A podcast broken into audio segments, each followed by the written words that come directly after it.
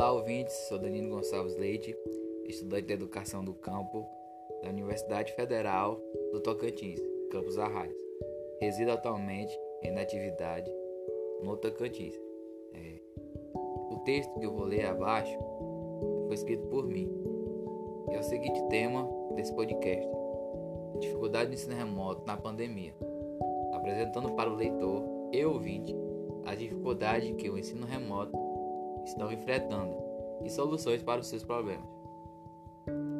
É, a pandemia foi algo inesperado, alterando a vida de todos de forma forçada, afetando principalmente a educação, fazendo que o ensino fosse feito remotamente. Sendo assim, o uso da tecnologia passa a ser um instrumento educacional. Porém, ainda terá que haver alguns ajustes para que os envolvidos nesse processo possam se beneficiar de forma máxima dessa modalidade. O desafio de todos nessa pandemia é se adaptar a esse momento ativo. Uma forma de vida restrita, é, principalmente de contato físico e social. A educação foi afetada de forma inesperada, onde no primeiro momento houve os encerramentos das atividades escolares.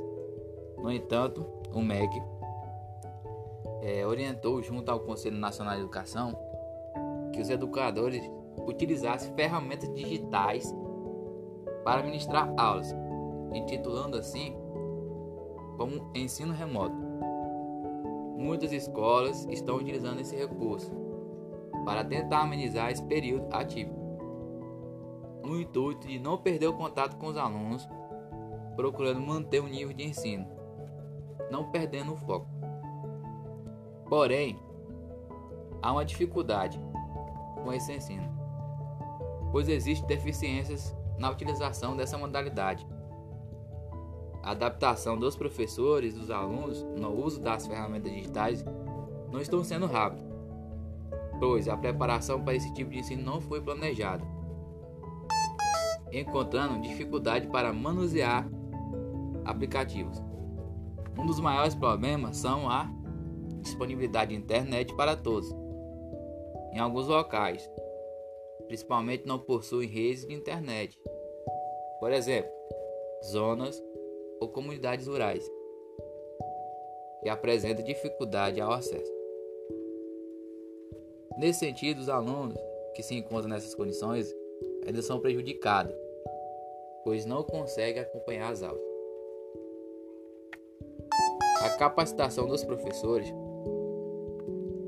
também entra nessa deficiência, pois muitos deles não conseguem utilizar aplicativo ou mecanismos digitais de forma correta, pois não houve uma qualificação para o uso efetivo dessa modalidade.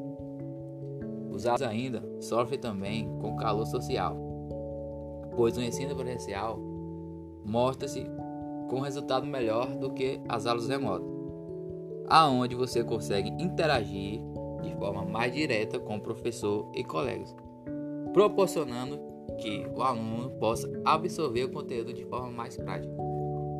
O ensino remoto é algo que vamos ter que adaptar, tanto alunos e professores, pois a tecnologia sempre fez parte da educação e hoje se tornou uma companheira inseparável.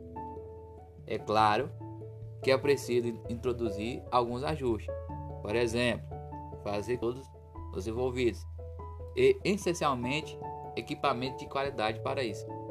Formações técnicas para professores poder utilizar de forma correta seu benefício, no objetivo de poder transmitir de forma simples e direta, atraindo o aluno, fazendo que, que o mesmo, fazendo que o mesmo possa ter concentração maior e compreender, compreender o conteúdo dos propostos. A educação remota veio para ficar. Acredita-se que o mesmo, as aulas voltando a ser presencial, essa modalidade ainda vai existir. Talvez possa evoluir, pois nesse momento atípico é sempre bom ter opções. Vivemos de incertezas, a educação se atualizou. E mesmo com algumas falhas, os educadores e alunos vão se adaptar, utilizando ainda mais essas ferramentas, tornando assim um grande aliado da educação. Bom, esse texto eu que escrevi, né, é, fiz de forma dissertativa, porque eu estou participando da monitoria de tecnologias digitais e é uma das atividades.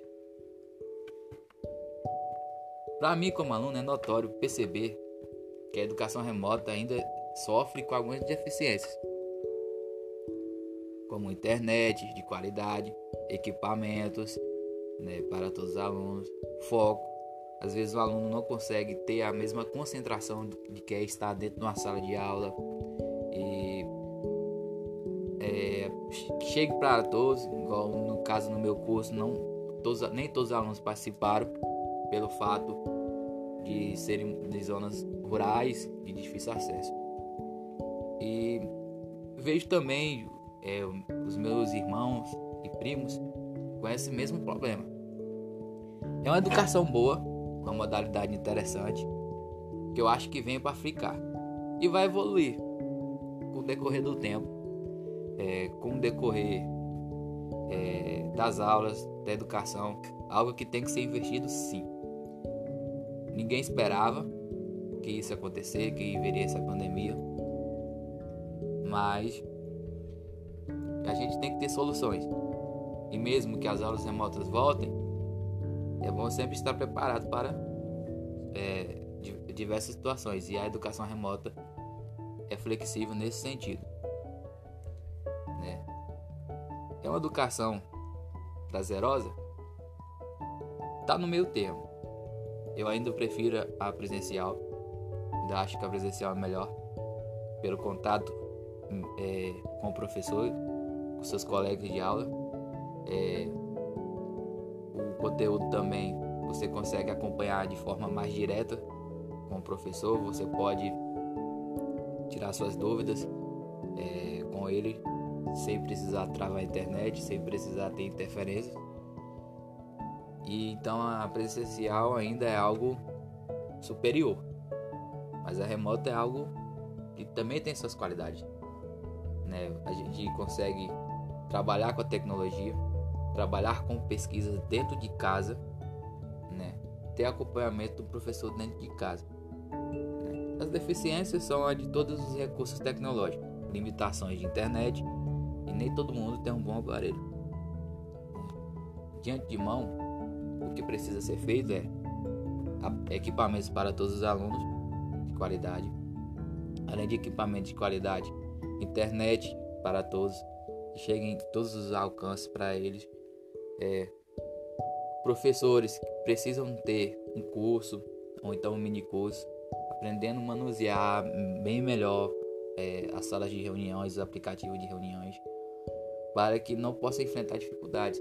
E serve para os alunos também. Os alunos devem fazer algum tipo de curso de informática relacionado a isso, para que não possa é, ter essa deficiência, sofrer essa dificuldade.